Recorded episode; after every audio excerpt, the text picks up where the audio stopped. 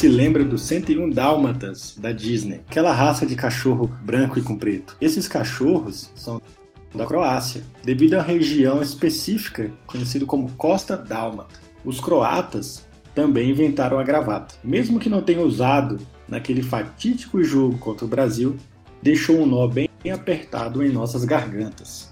Além disso, a menor cidade do mundo, Rum, fica na Croácia, com uma população estimada entre 17 a 23 pessoas, quase a mesma quantidade de jogadores do Brasil naquele momento final.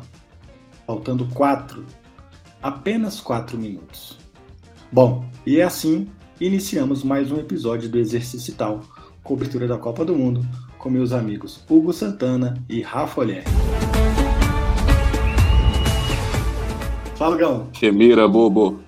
Passa, passa. Anda, anda. Ihu. Salve, Gessé. Da hora, mano. Vamos aí, mais uma cobertura cheia de acertos de nossa parte, óbvio. E vamos que vamos. Uh, só uma dúvida que eu fiquei, GC, né, nesse texto inicial aí, eu fiquei com uma dúvida. Os caras não conseguem medir realmente o número de habitantes numa cidade que tem entre 17 e 23? Tem que estimar. E a gente perdeu para essa seleção, foi isso? Boa observação.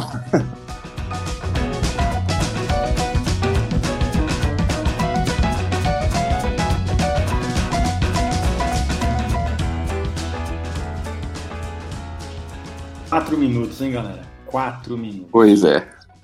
Cabe muita coisa para discutir aí, né? Então, a gente pode pensar pontos diferentes dentro de uma discussão. É, acho que a primeira coisa que tem que levar em consideração, o Gão, a gente tem que, agora a galera tem que entender que quatro minutos é muito tempo, né? Então, para bom entendedor, meia palavra basta, né? A galera que reclama aí que é tudo muito rápido e etc.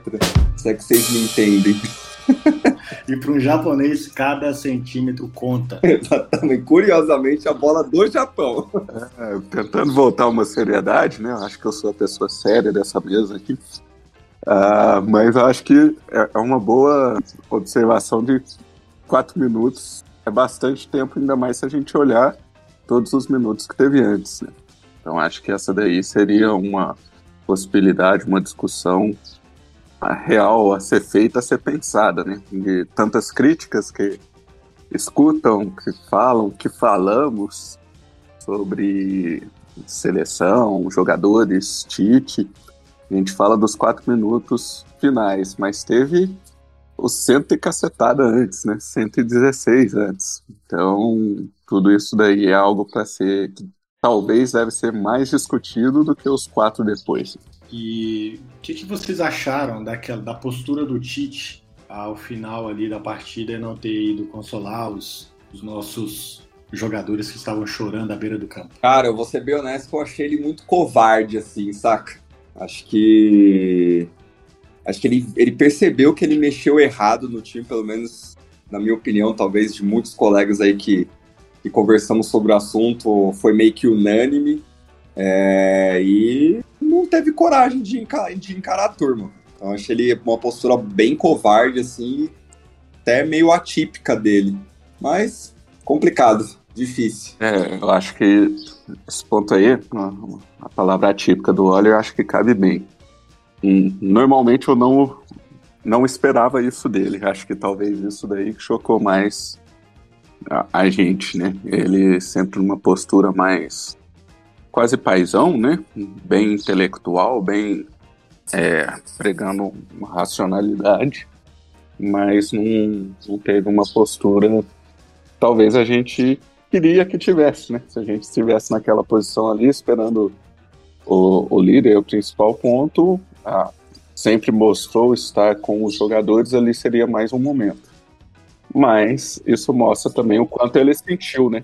Então, essa, é, a gente busca um, um, ideal, né? É, ali ele também é um, um treinador, uma pessoa que realmente sentiu aquilo dali e talvez se culpe, como parece que muitos jogadores também estão se culpando. E eu acho que aí talvez a gente pode entrar nesse ponto inicial, né? De culpa individual, de culpa de ação, de culpa de tomadas de decisão que eu acho que fica num, num ponto superficial, do que realmente entender o que poderia ser feito para a gente não estar nessa situação, né? É o que eu falei antes, do que ver os 116 minutos iniciais do que focar nos quatro finais. Galvão, Fala, Tino. o Tite sentiu Sentiu, sentiu com força. e vocês acham que aquele fato dele é, tentar ser um motivador, cancelar a participação de um psicólogo dentro da seleção brasileira, encher o quarto dos atletas com frasezinho de efeito de livro de, de padaria, é, contribuiu para ele mesmo ficar emocionalmente desestabilizado naquele momento? Cara, eu acho que esse é um ponto que realmente é uma conversa que vale. Não é uma conversa rasa que muitos têm, é, tipo, de uma tomada de decisão. Por exemplo, talvez a gente vai chegar a conversar que ah, o Neymar bateu ou não bateu. Isso foi uma tomada de decisão e eu acho que dentro disso daí erros acontecem. Então é mais fácil olhar agora que passou e falar que foi um erro não ter colocado o Neymar para bater o primeiro, o quarto pênalti. Mas acho que esse ponto levantado aí é uma, uma discussão bem válida. porque O Tite se diz, ou busca, ou aparenta ser bastante intelectual estudioso. Então, ele deveria estar aberto ou ver certos pontos que a, a ciência poderia ajudar. E, sem dúvida, a ciência da psicologia ajuda e muitos atletas. Então, ao menosprezar isso daí, mais uma vez a gente acha tudo aquilo que a gente odiou no Dunga. Não levar isso em 2010 e se repetir 12 anos depois. E isso mostra de um ponto que talvez tem a fraqueza, acho que é fraqueza mesmo a, a palavra, do, do Tite. Assim, ele é admirado, um dos melhores treinadores do Brasil, continuo achando isso, mas tem suas fraquezas, tem seus vícios. Uh, a gente pode discutir as fraquezas dele em termos táticos, que acho que foi um dos pontos do jogo contra a Croácia. Ele somente substituiu jogadores inicialmente e não mudou forma do Brasil jogar. Então, ah, trocou Vini Júnior e o Rafinha é, somente trocando peças, não trocou maneira do Brasil tentar furar a defesa croata, ter melhores chances. Então, simplesmente foi jogadores. E outros vícios dele, e, e talvez eu tenha vivido um pouco um pouquinho mais perto, mas algo que irrita todo mundo é um pouco do nepotismo. A gente viu o filho dele atuando, nada contra o filho dele, tem informação, tem formação fora do país, mas uma formação básica, uma graduação, chegou, já entrou no Corinthians, menos de um ano de Corinthians, subiu para a seleção junto com o pai. Então, lógico, o Tite deve, confia com certeza bastante no, no Matheus, no trabalho dele, mas ao mesmo tempo demonstra os vícios que tem de ficar no seu mundo, ter suas próprias convicções em vez de buscar, pô, o Matheus tem uma boa formação, mas será que não poderíamos ver uma formação mais ampla, alguém mais preparado, alguém que tenha um know-how maior? E isso, é, cabe a discussão, é do Tite ter feito ou é da CBF? Então, ah, o Tite não quis levar o Matheus, CBF apoiou. Tite não quis levar psicólogo, CPF apoiou. Então, o sistema que a gente está olhando, a gente vai culpar o Tite ou tem que culpar todo um sistema? Ah, é trazer um estrangeiro ou mudar o sistema? Então, isso que é a conversa mais ampla, mais profunda do que qualquer outro tipo de pensamento. Olga, só voltando um pouquinho aí na parte do, do parte da psicologia e tal, eu acho, na verdade, na real, assim, eu acho que o Brasil sempre foi muito é, como eu posso dizer, vou usar uma palavra mais chavão aqui, foi, sempre foi meio negacionista, né, com relação a essa questão de psicologia do esporte, né, e de hoje não. Eu lembro que, eu não lembro se foi num curso que eu fiz, ou, bom, enfim, não lembro onde eu peguei essa informação, mas na Olimpíada de Pequim, que até foi a questão lá do porra, do, do Diego Hipólito lá, que ele tava vindo de uma sequência fodida de vitórias em Mundial, aí chegou na Olimpíada, cagou no pau. E aí entraram nessa onda de psicologia e tal, que ele não tava bem, não sei o quê. E aí falaram que, se não me falha a memória, a delegação da China tinha uma média de. Parece que era um psicólogo para cada 20 atletas, uma parada assim, enquanto que a delegação brasileira, tipo, tinha dois psicólogos para a delegação inteira. Era uma parada meio bizarra, assim, eu não vou lembrar com exatidão os números, mas era uma parada bem discrepante. Então, realmente, o esporte brasileiro, cara, honestamente, nunca levou em consideração, assim, essas questões. E a gente consegue perceber hoje, assim, que a ciência já é muito mais avançada, é, a gente consegue perceber que muita falha de desempenho é em decorrência não de, de físico, é, de tática, mas sim propriamente do mental mesmo. Estão todos associados, todos interligados, não tem como retirar um. Né? Exato, exatamente. A parada é, é, é, muito multifatorial, né? Então não dá para ficar pensando sempre só no físico, técnico e tático. Físico, técnico e tático. Então, é, enquanto é, o esporte brasileiro não entender essa importância de questão de saúde mental, do trabalho psicológico, é, a gente vai sempre tropeçar nessas, nessas barreiras aí. Levar em consideração que é, foi, foi selecionados jogadores por características motivacionais, não, vai tomar né, bicho? Tem a menor condição é, ter seriedade nesse tipo de, de situação. Não tem sem condições. E, ainda mais sem o, a pessoa especialista nesse ponto, né?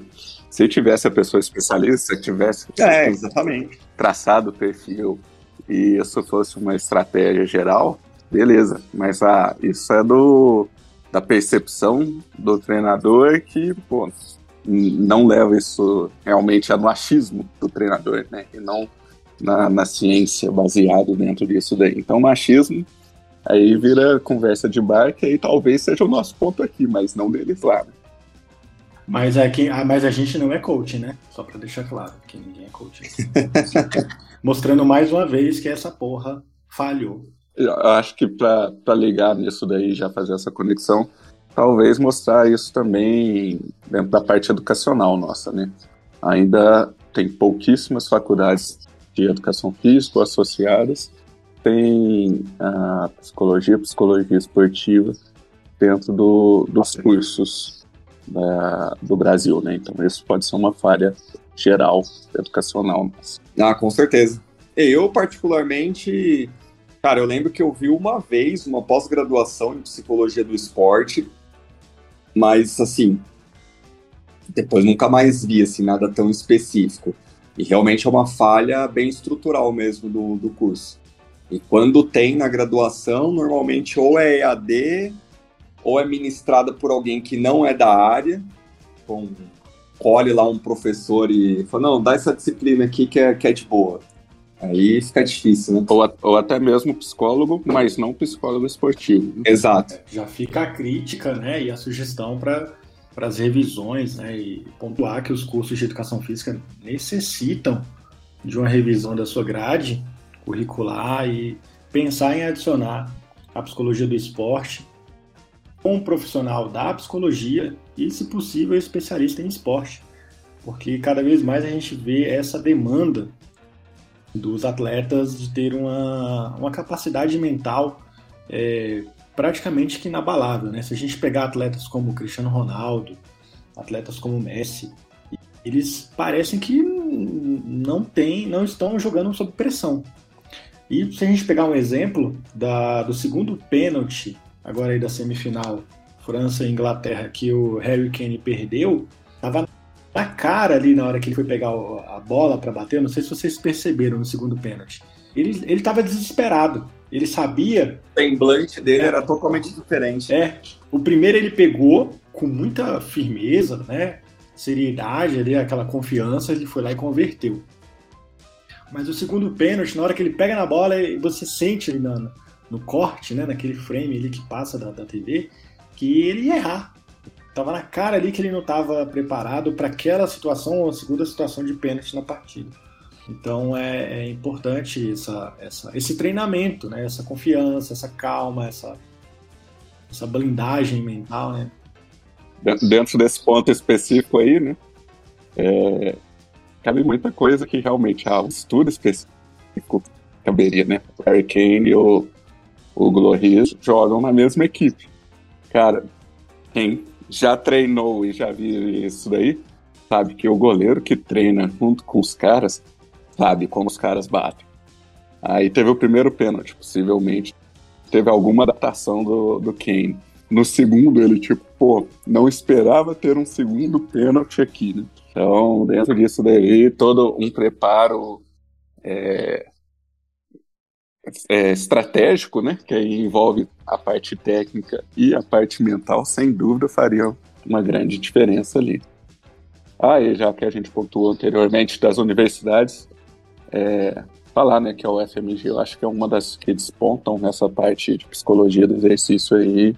Então, deixar os parabéns para ela e é, só para deixar os parabéns para quem merece aqui também. Muito bom. E, mas na cabeça do Kane tava passando um Hurricane, é isso?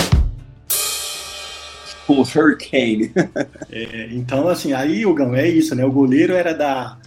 O goleiro era colega de time, né, do, do Kane. E aí, além da parte mental, daquela calma, da consciência, tem a parte da estratégia que você falou, né? O goleiro já sabia o que o Kane tinha de recurso, né? Então ele já estava na vantagem ali para defender o pênalti. Tanto é que ele isola né, a bola lá Roberto Baggio. Boa época do Baggio. Boa. a época que a Itália jogava a Copa do Mundo. Boa lembrança. A época que a Itália jogava a Copa do Mundo que a gente tinha atacante que resolvia e tinha meio campo que batia. Faltou uma malandragem, faltou uma brasileiragem ali no meio de campo, né? Faltou. Não, faltou demais, tá louco, respeitaram demais e não tem condição não. Até fazendo uma conexão é, com o jogo de ontem da Argentina e Croácia, é, o moleque lá, o Zorro Croata, Guardiol. Ah, o moleque, porra, acho que dos jogos que eu vi, talvez um dos melhores zagueiros aí que, que atuaram nessa Copa. E ontem ele respeitou demais o Messi, porra. Ele não encostou o dedo no Messi. Tanto que até o terceiro gol ali, porra, Messi carregou o moleque até a linha de fundo, defez o drible, conseguiu cruzar. Falei, porra, meu irmão, cadê a sapatada nessa hora aí, velho? Pra comer de tomar cartão, porra. E é algo que a Argentina fez o jogo inteiro, né? É, e, e, em contrapartida, o Modric encostava na bola. O Modric não teve um segundo. Tomava porrada. E não tem jeito, é assim tem que ser. E acho que faltou essa postura por parte dos brasileiros. Respeitaram demais e aí se fudeu. E ainda nem sei se comentei com vocês, mas na hora que terminou o jogo do UEFA, velho, quer saber, quer, quer valer quanto que a Argentina vai dar um sacode na Croácia no próximo jogo? É, dito feito, velho. Porque a postura da, da seleção da Argentina foi totalmente diferente da dos brasileiros. Apesar da gente ter amassado durante 116 minutos. Aí faltou competência e malandragem, né? Sabe o que, que faltou? Pro Brasil, faltou samba. Pra Argentina, sobrou tango. Faltou samba e sobrou choro. sobrou choro. E falando do choro, choro brasileiro, eu queria. Tipo aquela pergunta lá do Luciano Huck do, do Quem quer ser um milionário? Quem foi o maior chorão dos últimos tempos? Joaquim Calado, Vila Lobos, Pinchinguinha ou Thiago Silva? O Thiago Silva não chorou dessa vez, né, cara? Então. Não, eu acho que o, o outro lá, o. Porra, esqueci o nome dele, o, o cabeludinho lá que joga no Flamengo hoje. Davi Luiz. Davi Luiz, eu acho que ele é o, ele é o mais, ele é mais chorão que o Thiago Silva. Eu só queria dar alegria pro povo dele. Que tristeza. Agora, falando em tango, que jogada do Messi naquele gol do final ali, hein? Aquilo ali foi um tango, hein? É, não, o, Messi. O Messi tá jogando no primor, com 35 anos, né? De, de bola ninguém pode falar nada dele em hora nenhuma e cada vez que a gente está esperando, nossa, agora vamos poder meter o pau no Messi falar que ele tá mal, tá envelhecendo, tá na hora de parar. Ainda não chegou essa hora. Né? Tá na hora de ir para os Estados Unidos? Não, ainda não chegou essa hora. Então, é, o que a gente pode criticar é a postura fora campo, né? Que aí sim ele realmente está se tornando um argentino de mão cheia. E fora campo não. Dentro do campo, mas com posturas fora bola, né? Contra a Holanda foi bastante é, perceptível isso daí. Mas ainda assim ele consegue entregar muito dentro de campo, faz toda a diferença. E, e é o estilo argentino, né? Que assim não nos agrada, não é um estilo que o Brasil deve copiar, de jogar de marra, de querer ganhar fora a bola. A gente tem que ganhar na bola e apesar dos fora a bola, os argentinos jogam na bola e com a sacanagem fora a bola. Mas é aquele ponto, não nos faz ter admiração pela Argentina. E ele encarnou isso daí bem. Que com a bola, bato palmas, mas fora a bola, as posturas dele não não tá sendo muito louvável, não. Mas, Ogão, eu acho que ele tá meio que contaminado, no bom sentido, pelo espírito argentino da, do coletivo ali. Eles levaram a, a Argentina para dentro do campo, com a catimba, a Libertadores, entendeu? É, eu acho que ele tá um pouco. É, eu, eu só é, não acho que é no não, bom sentido, acho que é no não, mau sentido. Mesmo. Não, no bom sentido do que ele tá ali representando com a equipe dele. Agora, lógico, no mau sentido ele foi desrespeitoso, né? O cara só queria uma camisa dele ali, ele eu não sei se foi um mal entendido de língua, né? Até o, até o próprio. Não, não. não. Eu não sei, não quero passar um não, pano, não, mas. É a própria postura dele com o Vangal também. O Vangal, que também não é um animalzinho para se ter em casa, mas falou do futebol do Messi, ah, sem, sem a bola, marcando, é, colocando alguns pontos de dificuldade. O Messi tomou aquilo como pessoal, algo que ele não, não fazia. Então, para a bola, Tipo, ah, foi fora a bola. Mas para eles funcionam.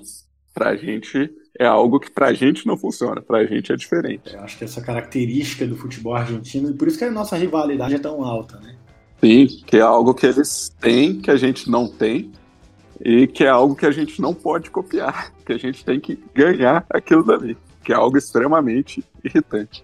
É, é isso, e, e, pô, e querendo ou não, o Messi tem construído uma Copa do Mundo que eu acredito que já considera ele como o melhor da Copa até o momento, né? A não ser que o Mbappé arrebente muito hoje, senão o nome da Copa é o Messi, né? Vocês concordam? É, de destaque individual, né? Assim, lógico, esporte coletivo tudo se mistura, né? A gente fica buscando individual, mas o Messi é gênio, não tenho o que falar no, do Ninho Deus, né? É, é ele mesmo. É, eu, a Argentina tá onde tá por conta dele, pô. Ele e o outro moleque lá, o Enzo Fernandes. O goleiro também, né? O goleiro tá trabalhando bastante, mas o Argentina não, não tá com aquele futebol é, compacto, assim, que geralmente mostra uma equipe bem técnica. Tá tudo na base do, do individual ali mesmo. Então, acho que nesse ponto aí o Messi. Mas a Argentina nunca foi assim, Rafa. Não, mas geralmente tem, assim, peças mais chaves que trabalham melhor. Por exemplo, o, o estilo de jogo mudou muito desde a saída do Di Maria, por exemplo. Que faz ali um pouco mais essa, essa função de distribuição tal. Agora tá, tipo, muito individual. A bola no Messi, seja o que Deus quiser. Então, e só que o cara resolve, né? Isso acaba sendo um diferencial muito grande. Então, se talvez ontem ali o Messi saísse por conta da, da possível contusão que ele estava sentindo ali, é, provavelmente poderia mudar muito a história do jogo. O cara é, é incrível mesmo, tem isso é incontestável.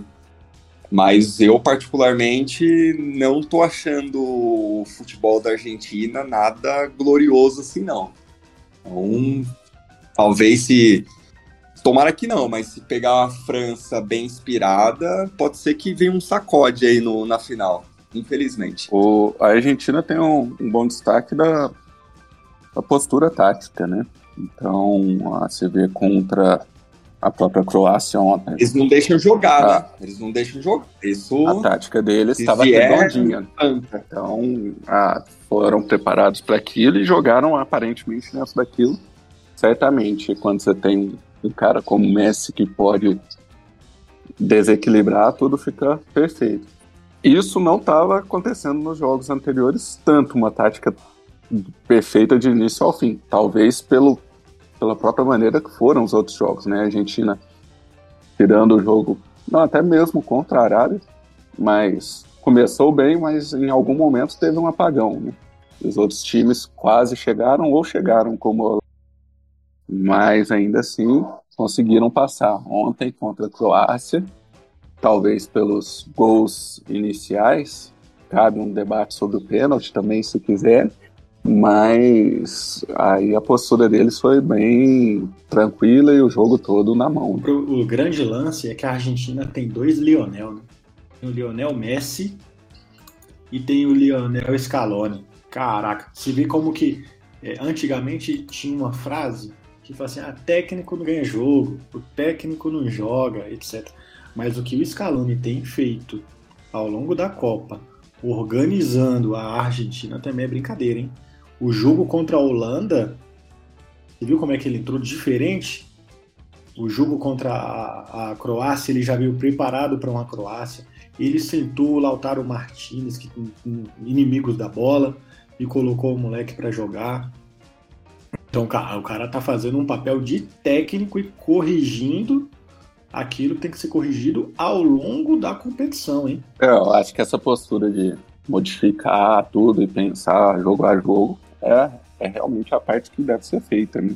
Então, pensar que é um grupo, aparentemente vendo de fora, é, por mais que tenha algumas estrelinhas no, no, no, selecionado argentino, mas eles estão muito mais, aparentemente, grupos do que até mesmo que a gente tinha, tudo, é, trocando os moleques da frente, sem nenhum aparente ego. Então, é, o treinador, sem dúvida, tem parte dentro disso daí. Você falou do, do Leon. Um, uma das coisas a admirar nos argentinos, por mais que a gente tenha algum receio ou impedimento disso por vezes, mas eles fizeram um vídeo de fim de ano muito legal que encerrava o que você vai pedir para o papai Lionel nesse fim de ano. Então, qual papai Lionel, né? Eles estavam se referindo ao Messi, mas também tem o Scaloni. É, e eu acho maneiro da Argentina e que a gente não tem aqui, né? Até que tem, assim, mas é interessante você pensar né, que pro argentino ele fala do, muito do Maradona, né? O, o Maradona é um deus, né? Ele, o argentino fala assim que o Maradona é um dos maiores jogadores da, do mundo, do futebol mundial. E um dos melhores jogadores da Argentina. Cara, isso aí eu acho fantástico. É, não, oh, a, a prepotência que eles têm é demais, né? Então é, é algo. Usado, pô, usado, é. Sim. Uh, mas Caricato. Caricato é, deles, exatamente. Ousado mesmo. O... É caricato, né? É caricato, é caricato. Falando em caricatura, falando em caricatura, o Gão, adivinha quem é que entrou agora aqui no nosso programa? Tô até com medo. Nosso hermano, nosso hermano Arafiuski. Não acredito. Direto de la Argentina. Meu Deus. Jorge Guerra? Ah, é, é, o, o nosso Ninho Deus Ninho Deus chegou? É ele, o cara que detona na bola, chegou aí. Ninho Deus? Caralho, por isso que tá chovendo aqui no Gama. Opa! Uma honra estar entre vocês. E aí, Rafilski? Como é que é? Tô bem, cara. Cara, mas esse canal aqui é só de gente que, que entende de bola. Nos dois bolões da Copa que eu entrei, eu tô em último. Então, não sei se minhas opiniões são válidas aqui nesse, nesse momento. Inclusive, o campeão do nosso bolão, antecipadamente, desde a oitava, das oitavas de final, é o Gessé, dono do canal. Parabéns, Gessé. Mas olha, obrigado. Mas eu agradeço aqui aos, aos pitacos do Hugo e do Rafa, porque se não fosse eles, eu não tinha ganhado esse bolão, não. Opa, já quero, já quero uns 15% dessa grana aí, hein? o prêmio é escolha uma camisa. É a camisa da Argentina. Da Copa e a gente divide. Ah, massa. A minha da, da França aqui, não sei se já Mas é o esperado, né? Argentina e França, final? Tem não, hein? Tem não. Calma, calma. Grandes chances, mas. Enquanto tem Marrocos, tem chance. Ah, vamos, vamos, opa, vamos cozinhar bem esse cuscuz aí. Arroz marroquino. Que falamos do choro, falamos do tango, da falta do samba e agora vamos chegar no Marrocos. Já que o Rafisco chegou junto com essa pauta aí, pitacos, Rafa, olha. Marrocos ou França? Cara, é, eu vou torcer infinitamente para Marrocos, apesar de saber que vai ser um jogo bem difícil. Mas é aquele negócio, né? Acho que vai ser um. Pode ser que seja um jogo bem semelhante contra Portugal. Acho um gol ali em algum momento e, meu irmão, segura a pemba. Mas vai ser um jogo difícil, mas eu, eu tô, tô, tô torcendo pro, pro Marrocos. Vamos ver uma, uma final interessante aí, diferente. Enquanto tem bono, né? Algo bono pra catar lá atrás, a gente vai tendo esperança. Ah, é verdade, hein? Puta que pariu, que goleiro, hein, velho? Ah, cada ah, mais. Fiquei impressionado dois, com a atuação dele também. Copa dos goleiros, goleiros né, da Copa, né? Copa dos é, goleiros. Pra mim, destaque é ele e o, e o croata também, que me, me surpreenderam bastante. Não os conhecia e gostei bastante. Mas eu, eu tô nessa com o Oli. Enquanto tem Marrocos, tem minha torcida. É, todo mundo falando, ah, quem vai torcer, e já todos esperando a, uma final talvez um pouquinho mais provável depois, né? Argentina e França, quem você torceria? Eu fico falando, ah, isso daí parece aquelas perguntas de pré-adolescente, né? Você prefere morrer queimado ou afogado? Tipo, pô, não, não dá para escolher, né? Argentina e França não dá para escolher nenhum, cara. Então, enquanto tem Marrocos, eu tô no Marrocos. Até, até 6 horas da tarde de Brasília, eu tô com Marrocos. Nossa, Hugo, mas, mas tem, um, tem uma questão, assim, da hegemonia do futebol. É, eu acho que a França vencendo duas Copas seguidas ganha muita força, notoriedade, uma série de outros fatores. É, a Argentina está muito quebrada economicamente, tem estudos mostrando que ganhar a Copa você tem aumento do PIB. Então, é, vamos, América do Sul aqui, vamos, tem muito tempo que um, que um clube da América do Sul não ganha uma Copa, só Europa, Europa, Europa. Eu acho que está na hora da gente quebrar essa questão. É, enquanto tem bambu, tem flecha. Eu não tenho dó, não, Rafinha. Enquanto tem bambu, tem flecha. Eu tô torcendo para Marrocos, com certeza. Com certeza, mas, mas eu acho que é muito difícil, muito difícil mesmo. É, não dá para comparar o ataque da França com o de Portugal, em nenhum momento. Em nenhum momento. Os caras estão é, jogando muita bola, Dembélé, é, o próprio é, Mbappé e o Griezmann. O Griezmann está revolucionando, assim, é o melhor jogador da França. Então, eu torço para Marrocos, com certeza. Até contra a Argentina eu torço para Marrocos, mas não vai, não vai ser possível, eu acho. É, eu, tô, eu tô de Marrocos, mas torcendo para a Argentina na final. Mas hoje eu sou Marrocos desde criancinha. É, e, e, como a gente falou, né, do, do choro, do tango, vou lembrar vocês da crise de Tanger, em 1904, um acordo em que o Reino Unido, olha só, a Inglaterra ali que rendeu para a França, concedeu à França o domínio de Marrocos, cujo sultão tinha contraído uma grande dívida com aquele país da Europa. Em troca, a França concordou que o Reino Unido governasse o Egito. Que depois da Segunda Guerra Mundial, etc., ali teve a Carta do Atlântico, não sei se vocês vão lembrar, assinada por Churchill e Roosevelt em 1941, as forças vivas do Marrocos exigiram o regresso do sultão Maomé V. A França já se encontrava nos braços com a insurreição na Argélia e concordou com a independência de sua colônia, celebrada em 2 de março de 1956. É muito mais do que futebol. Marrocos vem forte, o Marrocos está assassinando todo mundo e não vai ser diferente com a França hoje. Tá cravado, é Argentina e Marrocos na final. Que isso, exercício e tal também é história, porra. Virou os colonizadores. Espanha e Portugal já ficaram por trás, né? Ah, e tem que levar outro ponto em consideração, hein? O Kedira não vai jogar, então isso é um ponto positivo pro Marrocos. Não, verdade, verdade.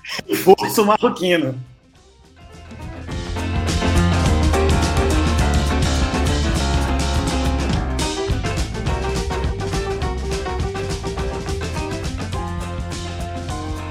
Colocar, vou levantar um ponto aqui para a gente é, caminhar então para nossas para nossas considerações se a gente não tiver mais nenhuma pauta. Messi na final, Argentina na final. Argentina campeã da Copa do Mundo. Já podemos dizer que Messi é maior do que o Maradona? Sem dúvida nenhuma. Sem dúvida nenhuma.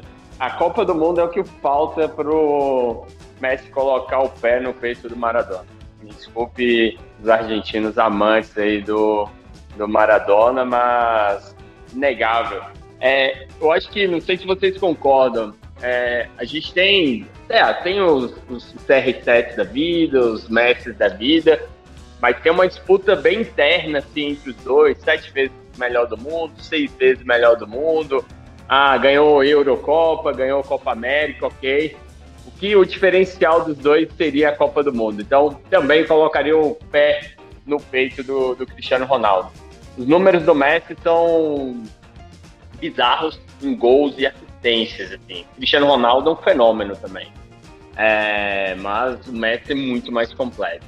E essa é minha visão em relação ao Maradona. Messi só vai ser maior quando ele ganhar a Copa Verde, porra. Eu concordo racionalmente com, com o Rafiscos, mas eu acho que futebol não é racional, né? Argentino, Maradona. Tanto é que eles referem Maradona como Deus e Messi, o Niño Deus. Eu acho que isso vai continuar. é, tô pegando essa fala do Hugo, é, tem uma questão até de, de identidade também, até ratificando minha fala. É, Maradona é argentino, argentino raiz, assim, morou na Argentina, jogou na Argentina. O Messi não tem essa identidade, assim, o Messi é, de, é do mundo. É, isso é muito louco. É, se a gente analisar até no contexto da seleção brasileira, quantos da seleção titular, quantos jogam no Brasil? Ninguém. Se a gente passa pelo Gabriel Martinelli no supermercado, a gente não, não sabe quem é, entendeu? É, então, radicando minha fala, se o Maradona tem uma identidade muito mais forte com a Argentina do que o Messi, negado. Então isso conta um pouco sobre essa questão do, de, da força do, do, Maradona na Argentina. É a nossa dificuldade de comparar épocas diferentes, né? momentos diferentes, alcances diferentes.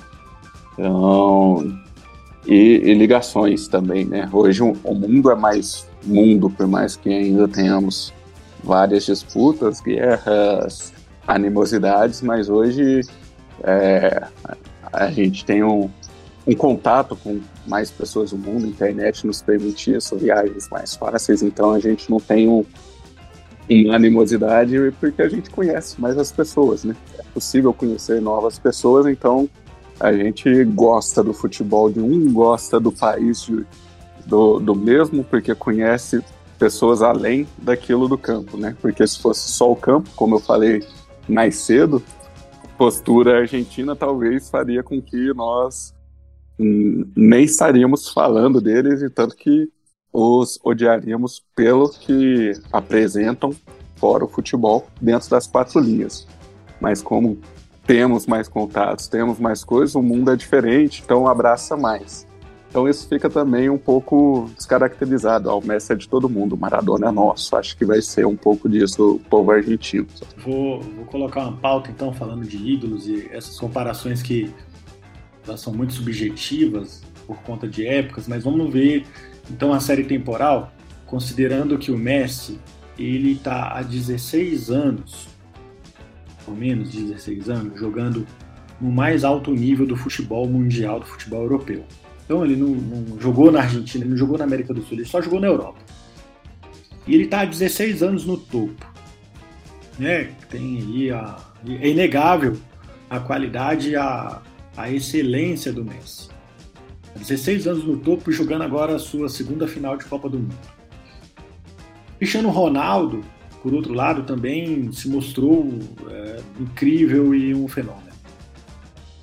Pergunto para vocês, o Neymar ficou para trás, ele ficou no limbo, porque ele pegou uma época de Messi, de Cristiano Ronaldo, ele já passou dos seus 30 anos, tem outros craques surgindo por aí, já se consolidando, como Mbappé, que inclusive tem uma Copa, o Haaland, que está voando por aí, o próprio Richarlison, que é um pode ser um expoente brasileiro nos próximos anos. Onde que ficou o Neymar no meio da história? Que prateleira ele tá? É, dá para fazer uma analogia com outro esporte.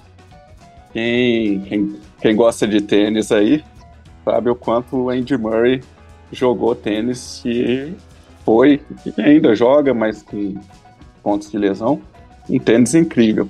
Mas não ficou na mesma prateleira que Roger Federer, Nadal e Djokovic. Esses estão numa outra. Para mim é um pouco disso o Neymar. É um excepcional jogador, ia ser tranquilo, melhor do mundo por alguns anos, se não tivesse nos mesmos dias de Cristiano Ronaldo e Messi. Ele tá uma prateleira abaixo, sem dúvida. Ah, é bem complexo essa questão. Acho que o Hugo colocou colocou muito bem. E algo que é para apimentar um pouco essa nossa relação, acho que em outros momentos a gente já comentou sobre isso, mas cabe um pouco a, a formação, a formação tanto como jogador como pessoa. Eu acho que o Messi teve bastante direcionamento, Cristiano Ronaldo teve bastante direcionamento, a formação como atleta e como pessoa. E no Brasil a gente se perde em relação a isso. Se a gente comparar o número de lesões do Neymar, eu, tem estilos de jogos diferentes, mas a lesão muscular, uma série de outras questões, assim, é muito maior do que quando eu comparo com os outros dois, apesar de terem mais velhos. É... E a relação de identidade, a, a relação política, a relação de humana, assim, também é conflituosa. Então, eu acho que o Neymar tá ali como o colocou, nesse meio ainda. Mas é inegável que é o, um dos maiores jogadores do mundo. É, eu concordo com, com ambos também. Acho que o. Que, eu não, não, não, colo, não colocaria o Neymar em outra prateleira aí, quando comparado com o Cristiano Ronaldo e o, e o Messi. Talvez ali pensando no, no, no videogame aí no FIFA, talvez o Messi seja 99, o Cristiano Ronaldo 98 e o Neymar é tipo 96. É, mas acho que o que falta, assim, no, o que faltou no Neymar mesmo foi, cara, voltando mais uma vez lá no início do, do episódio, a questão de psicológico, pô. Então o moleque, sei lá, não tem um bom comportamento, assim, às vezes não sabe é, um posicionamento fora de campo, é, ou muitas vezes até mesmo a questão do resolver dentro de campo. Então acho que que faltou assim no, no, no, Neymar, ainda adicionando ao que o Rafa acabou de colocar, é questão de psicológico mesmo, de um direcionamento, é, de uma formação mesmo, formação como pessoa, como atleta. Então isso faz realmente muita diferença. Aí se fosse colocar só o quesito futebol, é, tá ali tudo muito próximo, mas é, infelizmente é multifatorial, né? Então não dá para simplesmente descartar essas outras questões adjacentes. E, e, do próprio futebol, né? Teve o ano que talvez ele mais brilhou na Europa, a, ainda assim estava no Barcelona de Messi, né? Era o, o Barcelona do Messi, aquele ano que o Neymar resolveu, fez virada de jogo, fez gol, fez tudo. Ainda assim, era o Barcelona do Messi. Aquele, aquele jogo foi que ele teve autonomia de tudo, de bater falta, de bater pênalti. Aquele jogo ali foi sensacional. A gente tá marcado na minha memória até hoje. E... Mas ficou marcado como um jogo, né? Um, um momento, Isso. um jogo, um período, e não um grande período, década, como foi Messi, como foi o Ronaldo. É, então, nessa questão de decisão aí, aí realmente não tem como. Acho que dá para contar nos dedos, assim, os jogos que Neymar foi realmente pá ali decisivo quando compara com o Cristiano Ronaldo e o Messi, né? Então, realmente é nesse ponto aí ele acaba perdendo um pouquinho mais também. É, na real é que o Neymar, ele não tá nem na prateleira do Romário, tá? a gente é, não, pesado, não, calma aí. Não, não, vou nem abrir para vocês discutirem. Calma aí, calma aí. Não, não tem nem, não tem nem, nem vou abrir para defesa. Não, não tem nem como. É, se a gente levar em consideração o fato, tá, ganha uma Copa e fala comigo, assim, é, você tem razão. Não tem nem como. Pega o que, que o Romário fez no Barcelona. O que, que o Romário fez no Vasco, no Flamengo. O que, que o Romário fez em 94 Só não foi para 98 porque não quiseram levar o cara, 2002. O Romário, ele decidia. Ele chegava lá e falou assim: me dá essa merda aqui que eu vou fazer o gol. Tá, eu concordo. O Romário é muito mais decisivo. é, eu concordo em parte, assim. Eu concordo em parte. É, eu sempre gostei de um, de um estilo de jogo coletivo. Eu vi Romário, vi Romário no meu time, tive essa felicidade. É, vi Romário acabando com o Corinthians no elástico contra o Amaral. Tá louco. Aquele jogo também é bizarro. E jogou numa época que só, o time do Flamengo era só time ruim, só brigava para não cair. E ele sempre salvava a gente. É... Mas Neymar é muito vertical, ele é um cara, ele é muito bom, ele é fora da curva mesmo. É, eu acho que é, a questão, sabe aquele cara que ele é muito bom, muito bom, ele sabe disso e ele pisa nos outros? Tipo, eu não vou citar o nome de um jogador aqui, mas foi um dos maiores do mundo de, de futsal. Ele jogando contra uma equipe, o cara ele chegou mais duro, o cara chegou mais duro nele, alguma coisa do tipo, ele chegou, pô, oh, dá uma segurada aí, aí o cara, ah, calma aí e tal, tiveram uma pequena discussão, tá usando meu tênis, cara, pra tomar no cu. Opa, não sei se pode falar, mas já já até coloca um pi. Tem, tem, tem, tem nome de pássaro esse jogador aí? É. oh, você tá usando meu tênis, velho. Você vai ficar louco, você vai ficar louco. Eu acho que é o Neymar, velho, sabe? Ele esnoba, ele é tão bom. Ele esnoba da galera, assim, sabe? Do marcador. O gol que ele fez contra a Croácia foi bizarro. A verticalização, o toque rápido, o drible, a tomada de decisão e chutar para cima. Ah, eu acho o Neymar maior do que o Romário. Apesar de não ter como. Ah, apesar de não ser tão decisivo quanto o Romário, eu acho o Neymar muito mais completo. Pano pra manga, hein? Pano pra manga. Concordo, o Neymar é muito mais completo. Acho que o Neymar, o Neymar é muito mais completo que o Romário. Mas o Romário decidiu mais pra, pela gente. Pensando em nação, pensando em seleção brasileira, o que o Romário fez não dá para comparar. Não, com certeza. Não tem jeito, né, velho? O que decide no futebol é a vitória, pô. O, o Romário se convocou, pô. Bota, assiste o jogo Brasil, Brasil e Uruguai eliminatórias 93. Bota no YouTube, para quem não assistiu, coloca esse jogo aí, vocês vão ver o que é Romário. Porque já nós, nós éramos pequenos nessa época aí, hein? Depois vocês assistam aí. Brasil e Uruguai, se eu não me engano foi Brasil e Uruguai. Eliminatórias 93. Jogo que o Romário se convocou para a Copa de 94, porque ele não estava nem na lista. É, eu acho acho que dentro desses pontos aí são dois que vale reforçar na fala do Rafinha e da, do Gessé. O Romário foi um cara que continuou a deixar o Brasil em todas as Copas do Mundo. 94 a gente nem ia, ele levou e ganhou a Copa. Então tem tudo isso. Tem outro ponto que a gente comentou do Maradona e Messi. Acho que o Romário se assemelha porque o Romário, no seu auge, quis voltar para o Brasil.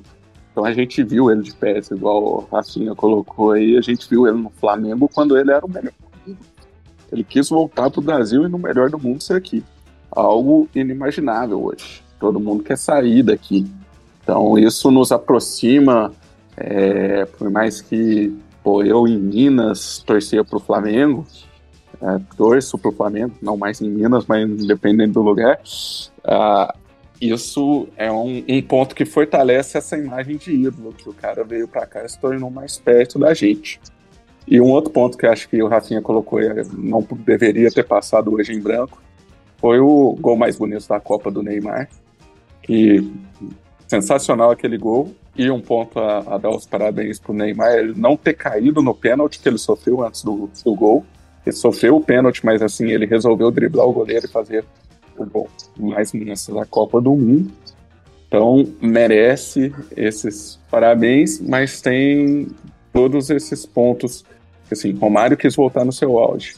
Messi, é, Neymar no seu auge estava jogando com Messi que estava ainda num auge maior. Então tudo isso dificulta ou são poréns dentro dessa conversa. É isso. Galera, Copa do Mundo está acabando. Acabou para o Brasil. Temos ainda mais uma semifinal e a final. Vamos aí acompanhar esses últimos dias. Vamos encerrando por aqui. Queria mandar um abraço para vocês e deixar aí aberto para suas considerações finais para a gente encerrar. Agradeço de novo ao Hugo, ao Rafa, ao Rafilski pela participação e que a gente se encontra novamente no pós-Copa para fazer um resumo geral de alguns fatores importantes que aconteceram no Catar, né? Presença de mulheres, é, arbitragem, bebida alcoólica, torcidas, lesões e demais assuntos. Obrigado pela participação, hein, galera. Valeu. Valeu. Só, só levantando um ponto aqui. É, Para mim, na minha opinião, o maior de todos é o Ronaldão Fenômeno. Paz. Boa, Rafa, boa, boa. Não, não, não, eu apoio, sigo com o relator Rafa e agradeço. E semana que vem ou depois estamos por aí de novo. Beleza, Gessé, obrigado pelo convite. Valeu, Hugo, valeu, Rafa. Uma honra estar entre vocês, viu? Abração. Valeu, Rafa. Parece mais vezes, seu sem vergonha. Oh, não, com certeza, com certeza. E ó, o Ronaldo, o fenômeno, ele não é só mais um gordo andando aqui pelo Brasil, não, viu? Fica o recado aí. Entendeu? Entendeu? Valeu, galera. Abraço. É só andar no lugar certo, né? Só andar no lugar certo. Valeu. Um abraço, Gessé. Tchau, tchau.